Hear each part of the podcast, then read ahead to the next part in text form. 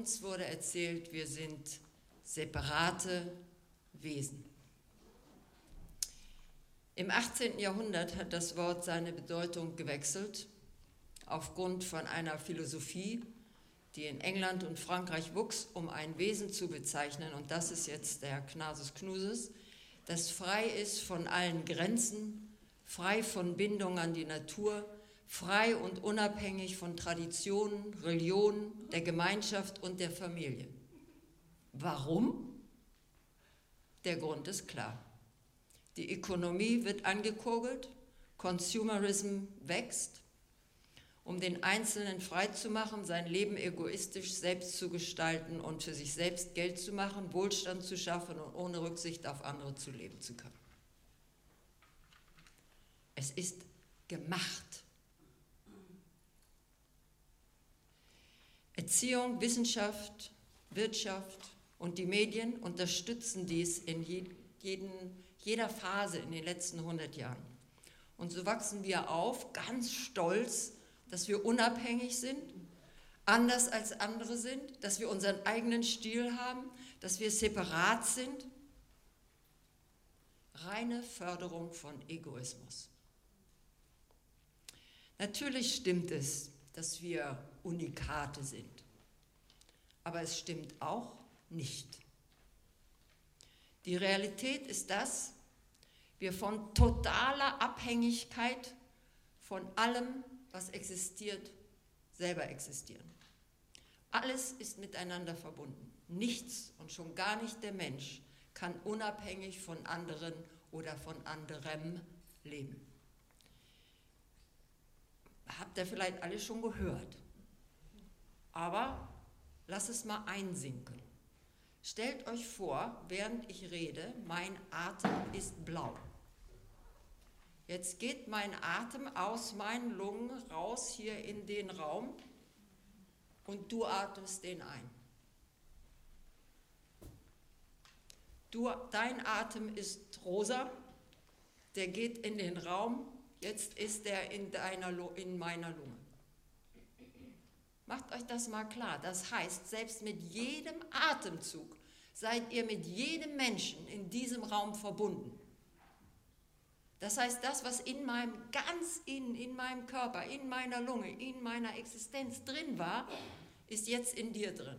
Und da denkst du immer noch, du bist unabhängig? Unsere moderne Zivilisation beruht auf einem Paradigm, auf einem Grundsatz, der längst überholt ist dass nämlich alles zerlegt werden kann in separate und kleinste Teilchen, die autonom existieren. Das ist das Entscheidende. Die autonom existieren, die analysiert werden können und letztlich verändert und manipuliert werden können. Benutzt werden und ausgebeutet werden können. Das gilt für Gegenstände wie auch für andere Menschen. Nur ich und was ich davon profitiere, im Englischen sagt man, oder im Amerikanischen, What's in it for me, ist das Einzige, was zählt, was ich davon profitiere. Was dabei vergessen ist, ist die Tatsache, dass alle Teilchen, wenn du so willst, abhängig sind voneinander. Machen wir es wieder praktisch. Stell dir vor, deine Leber würde aufgeben und sagen, okay, ich will nicht mehr, ich bin selbstständig und nicht mehr zusammenarbeiten mit dem Rest deiner Organe. Wie lange würdest du noch leben? Das machen wir aber mit unserer Gesellschaft, mit unseren Familien, mit unserer Welt.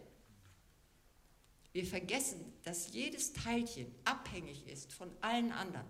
Das heißt, in Beziehung miteinander nur leben kann. In der Tat ist heute in der neuen Wissenschaft, in Quantumphysik und Postquantumphysik, klar, dass Leben an sich auf Kooperation beruht und das in unendlich komplexer Weise, sodass man von einem einzigen Energiefeld heute spricht, in dem alles lebt, so wie Wasser im Ozean. Versucht das mal zu trennen. Die Verbindung innerhalb dieses Feldes ist so total und dennoch in dauernder Bewegung, dass permanente Veränderung Teil des Ganzen ist. Das heißt Interaktion Kooperation ist der Modus vivendi dieser inherent, dieser innerlichen, dieser dazugehörigen Bewegung. Dass man von einem einzigen Energiefeld spricht, ist heute so normal. Diese Verbindung innerhalb dieses Feldes ist so normal, dass man, wie gesagt, total von Interaktion heute redet. Von denen, die sich schon mal mit Buddhismus beschäftigt haben, spricht man überhaupt nur von Interdependence, in innerer Zusammengehörigkeit. Nichts existiert isoliert, nichts ist fixiert. Nur überleg mal, wie gerne du möchtest, dass die Welt so bleibt, dass der Verhältnis zu deinem Mann, zu deiner Frau, zu deinen Kindern so bleibt, wie es war, als es schön war. Das ist gegen Leben. Nichts ist fixiert, nichts existiert in Isolation. Und dennoch wird uns vorgegaukelt, wir sind independent. Oder ein Ding hat separate Existenz. Dass es Objekte gibt, die separat und von uns weg existieren, ist eine totale Illusion. Die separatistische Weltanschauung, die sogenannte alte Paradigm, durchdringt unsere Gesellschaft in allen Aspekten. Zum Beispiel, Allopathische Medizin behandelt eine Schilddrüsenkrankheit, indem sie die Schilddrüse entfernt und fragt nicht, warum sie nicht funktionierte. Krebs wird gesehen als Krankheit von Zellen und die Frage, warum die Zellen so reagieren, wird nicht gefragt. Der Zusammenhang, die Beziehung zu anderen Organen wird total übersehen. Unser Körper wird angeguckt wie eine Maschine. Im Erziehungssystem haben wir das gleiche Problem. Schüler, die Schüler werden als Objekte erzogen, und zwar als ein Objekt, der möglichst gut in die Maschine der technologischen Gesellschaft passt oder mehr noch in die materialistische Consumer-Gesellschaft passt. Unsere Psychologen berufen sich auf Freud, der meint, dass die Loslösung von der Familie notwendig ist, damit der Einzelne unabhängig funktionieren kann in einer von Konsum getriebenen Gesellschaft. Unsere Büros und Wohnungen werden in der Mehrheit so gebaut, ohne bewusst zu sein dessen, dass das natürliche Licht absolut entscheidend ist für den Menschen und seine Gesundheit. Unsere Gemeinden werden bewusst fragmentiert, sodass der Mensch mehr konsumiert und nicht Sachen teilt, wie zum Beispiel Autos oder Waschmaschinen oder sonstige Güter und so weiter. Die Liste ist endlos. Heute weiß man, dass all dies auf einer falschen Grundwahrheit beruft. Und das heißt auf einem falschen Paradigm beruht. Hier ist ein ganz einfaches Beispiel. Ihr könnt wahrscheinlich mir alle zustimmen, dass dies ohne Zweifel meine Hand ist. Und darüber gibt es keinen Zweifel. Es ist ein begrenztes, festes, solides Objekt. Jetzt stellt euch vor, ich nehme meine Hand in den Kindergarten von, deinem, von meinem Enkel und halte, das, halte die Hand unter das Mikroskop. Und da sehe ich, dass da Linien sind auf meiner Hand und verschiedene Zellen. Dann gehe ich in die Oberschule und gucke durch das bessere Mikroskop und sehe, dass da Zellen sind, die miteinander agieren, sich austauschen, zum Beispiel Nahrung. Dann gehe ich mit meiner Hand in die Uni und sehe als die Hand an durch ein noch besseres Mikroskop und ich sehe, dass meine Hand aus Molekülen und Atomen besteht. Jetzt gibt es in der Welt drei große Mikroskope, die sind ein Kilometer lang eins in Geneva und eins in Kalifornien. Jetzt versuche ich meine Hand dadurch zu betrachten, durch dieses ganz große Mikroskop. Und was sehe ich jetzt? Raum, in dem Energy sich bewegt. Und das sehen meine Augen als flickerndes Licht. Und jetzt nehme ich dieses große Mikroskop und zeige das auf dich, auf dich, auf den Teppich, auf die Wand, auf die Bilder, aus das Licht. Und jedes Mal sehe ich am anderen Ende des Mikroskops Raum mit flickerndem flickernder Energie, die meine Augen und mein Gehirn als Licht interpretieren. Das ist technisch, wissenschaftlich absolute Wahrheit. Dass ich die Hand, dass ich die Blume als Blume oder als Hand sehe, hängt davon ab, dass meine Augen nicht gut genug Instrumente sind. Das ist das, was die Weisen, was die Rishis uns immer erzählen. Ihr lebt in einer Welt von Illusionen, weil ihr nicht richtig seht, was die Welt eigentlich ist. Wenn ich immer wüsste, dass das nur Raum ist, der gleiche Raum, den du, der du bist und der ich bin, wie der gleiche Atem in dir, der gleiche Atem in mir ist, wie kann ich dich dann noch schlecht behandeln? Energie vibriert und diese Wellen senden gegenseitig sich unendlich durch den Raum und alle betreffen einander. Wir sind, alles ist aus dem gleichen Stoff gemacht.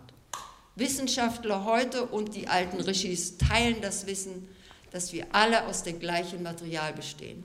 Alles ist eins. Jetzt wisst ihr, warum ich davon rede. Alles ist eins.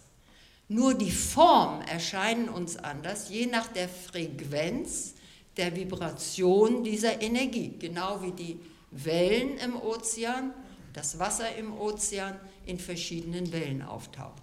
So sind wir alle Unikate, aber wir sind auch alle eins. Und in diesem Verstehen ist die Urwurzel von Yoga.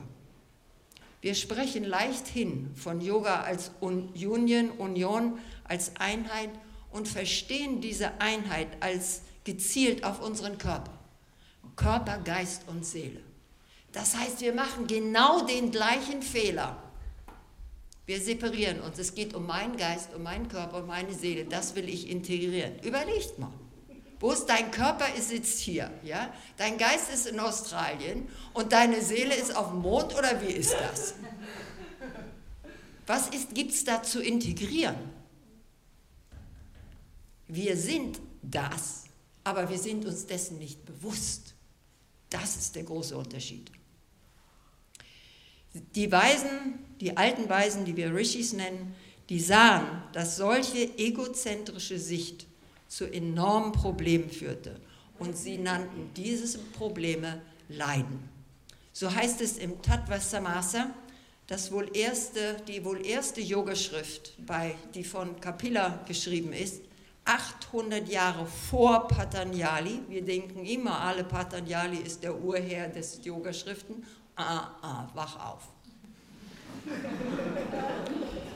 Die Welt ist Leiden, so schreibt Kapilla. Leiden hat einen Grund, der Grund kann beseitigt werden und hier ist die Methode wie. Das für die, die schon mal was vom Buddhismus gehört haben, erkennt ihr sofort als die vier Noble Truths die Grundwahrheiten des Buddhismus. Wie kommt das denn? Kein Wunder. Buddha hat gelebt 500 Jahre später als Kapilla. Und er hat in einem Ort gelebt, seinem Königreich gelebt, in dem Kapilla schon 500 Jahre vorher Yoga gelehrt hat. Es sagt sogar in den in der ersten Tripitaka, in der ersten buddhistischen Schrift, Buddha hatte einen Yogalehrer. Wie kommen wir da auf die Idee, dass das alles mit Patanjali startet? Das überlasse ich euch. Es ist jedenfalls ganz klar, dass Yoga ursprünglich hinweist auf die Separation, auf die Trennung, auf die trennende Weltanschauung und versucht einen Weg aufzuzeigen, wie man zurückkehren kann zu dem Bewusstsein der Einheit aller Existenz und Nichtexistenz. Weil über unser überflächliches Verstehen hinaus wir uns identifizieren mit separaten Objekten, mit separaten Themen und aus diesem Separieren entsteht das Leiden. Die Menschheit zurückzuführen zu dieser Wahrheit der Ganzheit war die Intention bereits von Tausenden von Jahren. Die Rishis sahen, wie der Mensch sich mehr und mehr von der Natur trennte und sich als Herrscher über die Natur und damit über andere Menschen, über die Ressourcen, ja die Erde selbst entwickelte. Diese Entwicklung ist in unserer Zeit zum Extrem gekommen. Bereits in der Rig Veda, es gibt vier Vedas, vier Urschriften des indischen Kulturraumes. Die älteste davon heißt Rig Veda. In der Rig Veda schon sagt es bereits, dass die Einheit der Natur und dass der Mensch in der Einheit der Natur lebt. Und diese Einheit ist das, wo zum ersten Mal in der Literatur das Wort Yoga auftaucht.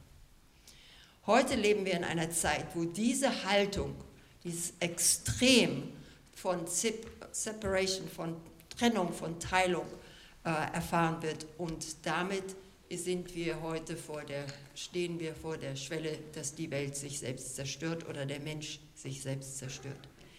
Diese Entwicklung, wie gesagt, in unserer Zeit hat uns an die Grenzen dessen, was heute in der Wissenschaft, nicht von Fanatikern, sondern in der Wissenschaft als kollektiver Selbstmord bezeichnet wird.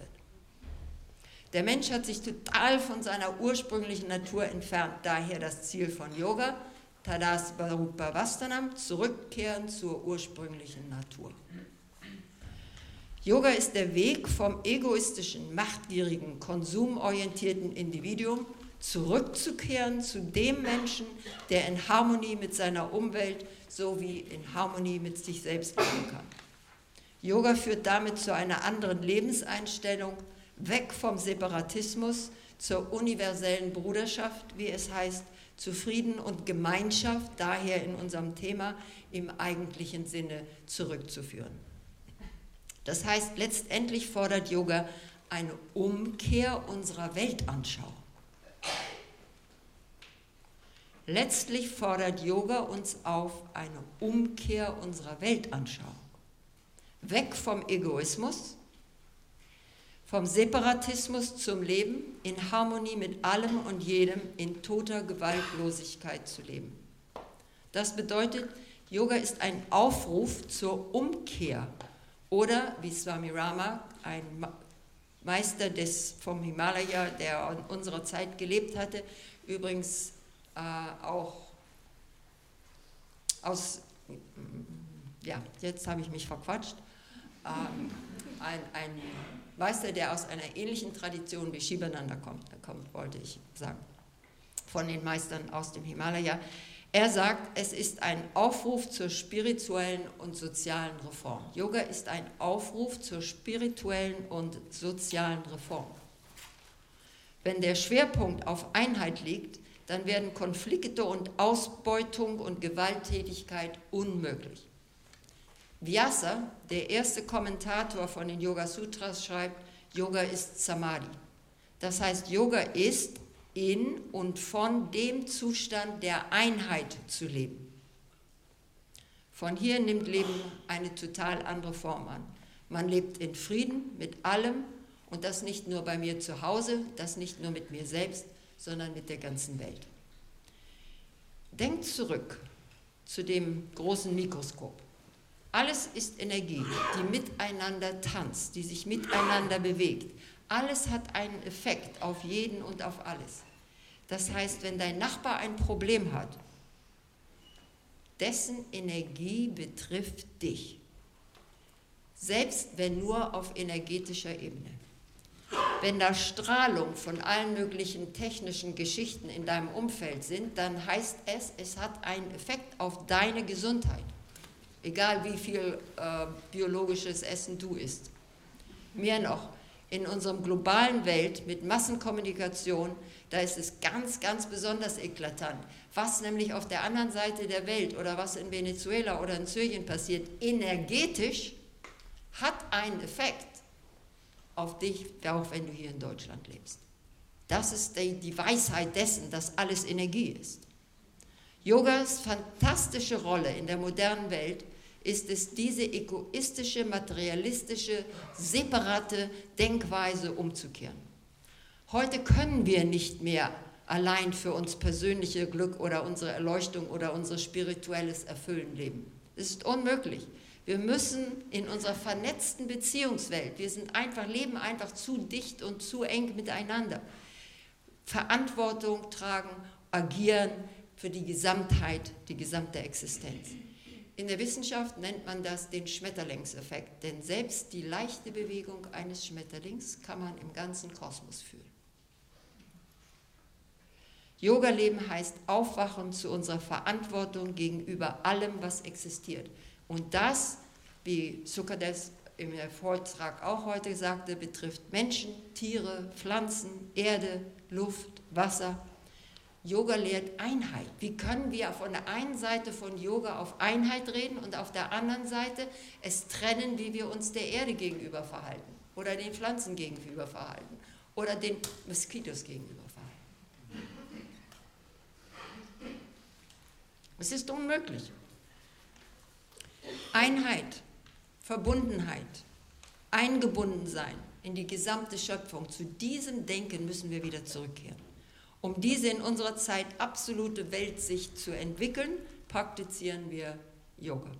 Und ja, dazu entwickeln wir Methoden und dazu Übungen, die uns dieses Zustandes, dieser Verbundenheit bewusst machen.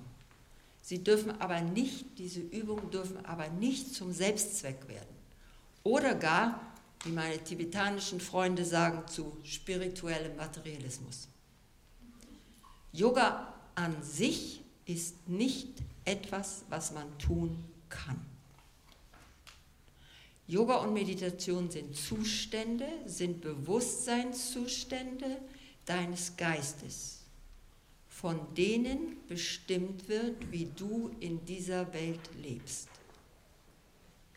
Aber natürlich, um das in uns selbst zu entwickeln, da brauchen wir Methoden, da brauchen wir Hilfe. Da brauchen wir Hilfsmittel, um diese Weltweitsicht zu bekommen. Aber lasst die Hilfsmittel nicht zum Selbstzweck werden. Wenn wir in, mit dem Taxi zum Theater fahren, werden wir die Vorstellung nie sehen, wenn wir im Taxi sitzen bleiben. Das ist genau das gleiche Gesetz. Dass alles in Beziehung miteinander steht, können wir heute leichter sehen als früher, weil die Situation extremer ist denn je.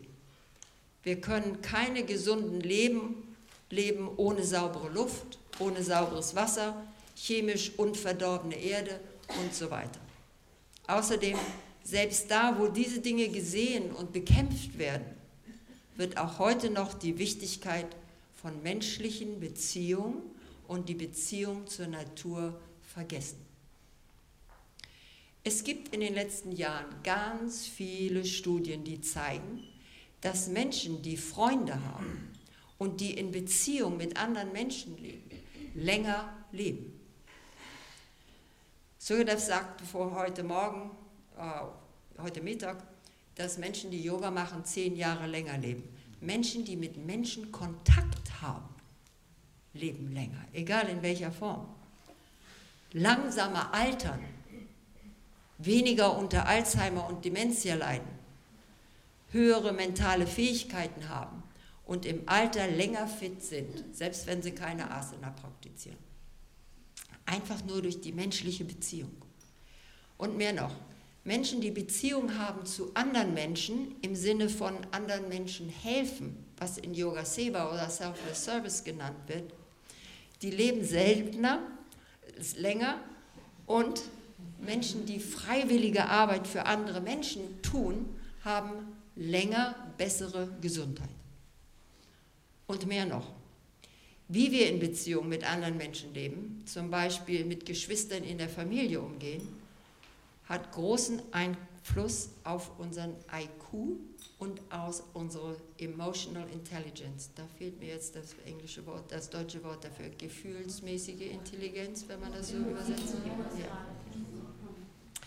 Diese Daten über zwischenmenschliche Beziehungen sind heute in den Kreisen der Wissenschaftler überhaupt keine Neuigkeit mehr. Auch dies Wissen um die Wichtigkeit von zwischenmenschlichen Beziehungen gehört bereits, gehörte bereits zur Weisheit der Rishis, der alten Yogis, der alten Weisen Indiens, der alten Weisen des Himalayas. Die wussten, dass Yoga in Sangha besser gelebt werden kann. Sangha in Gemeinschaft.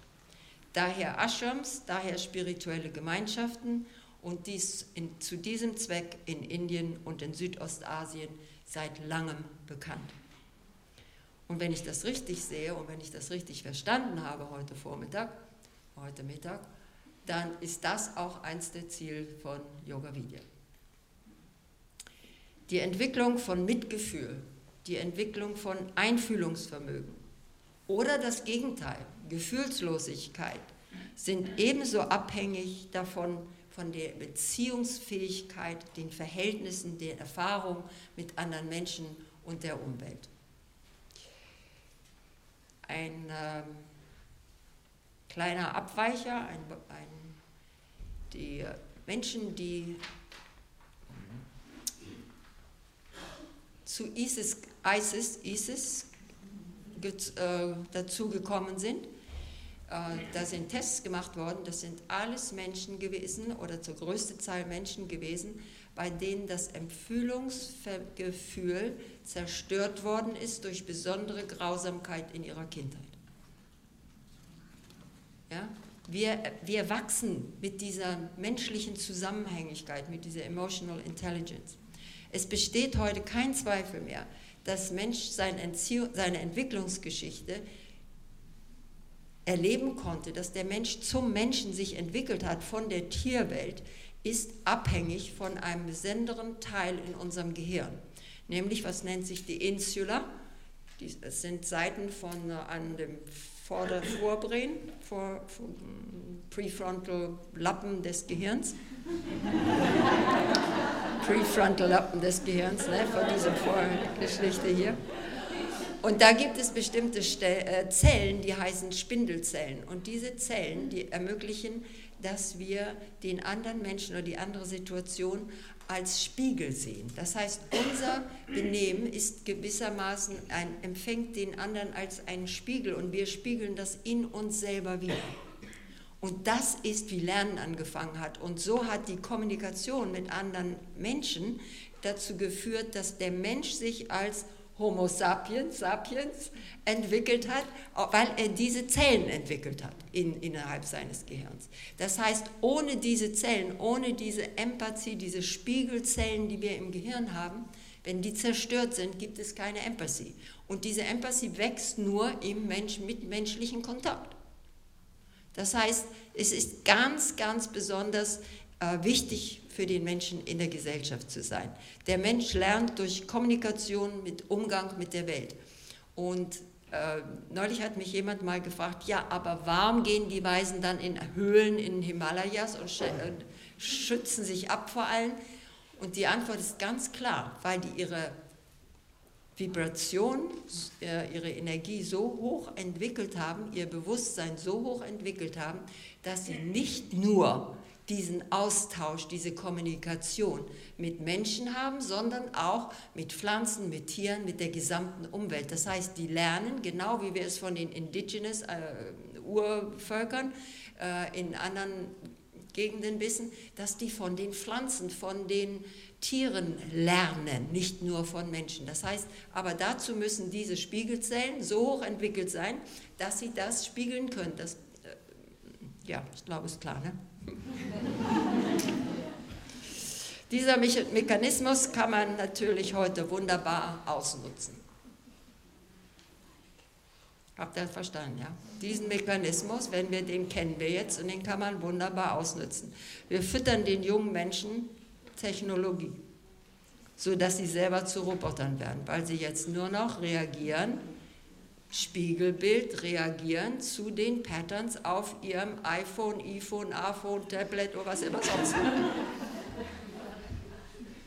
Das heißt, diese Spindelzellen im Gehirn kopieren nur noch nicht mehr, was wir aus Augenkontakt, aus Benehmen, aus Facial Expression von Menschen sehen, sondern diese Spindelzellen reflektieren jetzt nur noch, was auf dem automatischen Bildschirm gesehen wird auf dem Cartoon. Und da ist das ziemlich egal, ob da ein Potato Chip mit einer Karotte sich bekämpft, die bekämpfen sich. Das heißt, was im, im Gehirn von den Spindelzellen aufgenommen wird, ist Aggression. Selbst wenn es eine Potato Chip ist. Potato Chip, sagt das was? Ja, ne? Okay. Wir sind bis ins Kleinste eingebettet und abhängig von unserer Umwelt. Die Frage ist nur, wie gehen wir damit um? Und so schließt sich der Kreis, und ich komme auf mein Anfangsstatement zurück. Wir leben in einer Kultur, die gesellschaftlich bedingte Lügen verbreitet. Die Lüge nämlich, dass wir unabhängige, freie Individuen sind. Das stimmt vorne und hinten nicht.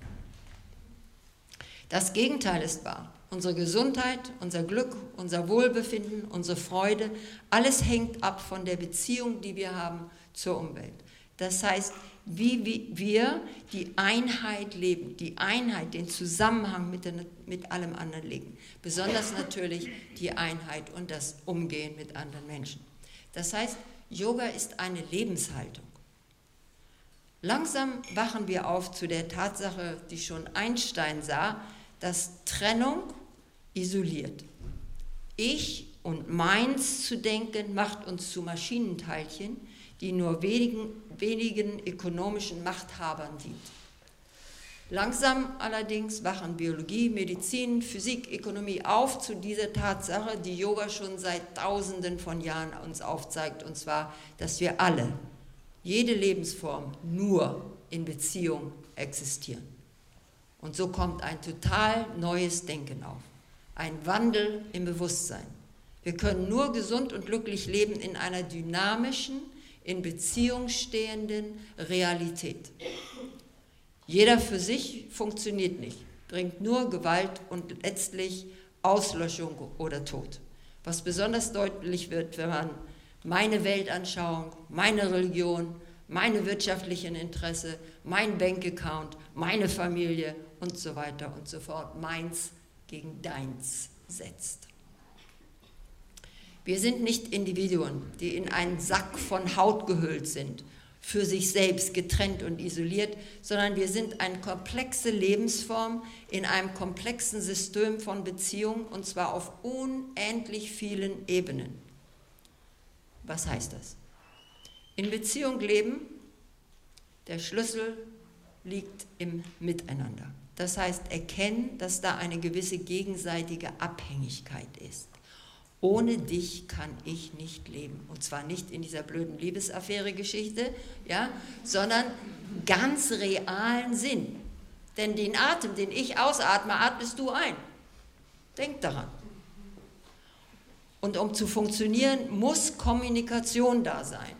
Und die heutige Biologie weiß ganz genau, dass die ersten Photone, die ersten Lichtzellen, so ist Leben entstanden, denkt man heute, Informationen ausgetauscht haben. Dazu, dadurch haben sie überlebt und haben immer mehr mit mehr komplexen Photons Informationen ausgetauscht und so kommt die erste Zelle, die erste, der erste lebende Organismus zusammen. Wir können nicht alleine funktionieren. Funktionieren kann nur sein mit Kommunikation in der Gemeinschaft. Swami Rama, von dem ich ja schon sprach, der Master von Himalayas, einer der größten Yogis unserer Zeit, spricht hier von zwischenmenschlicher Verbindung als intelligentes Momentum. Es ist immer in Bewegung. Momentum heißt Bewegung, heißt Dynamik.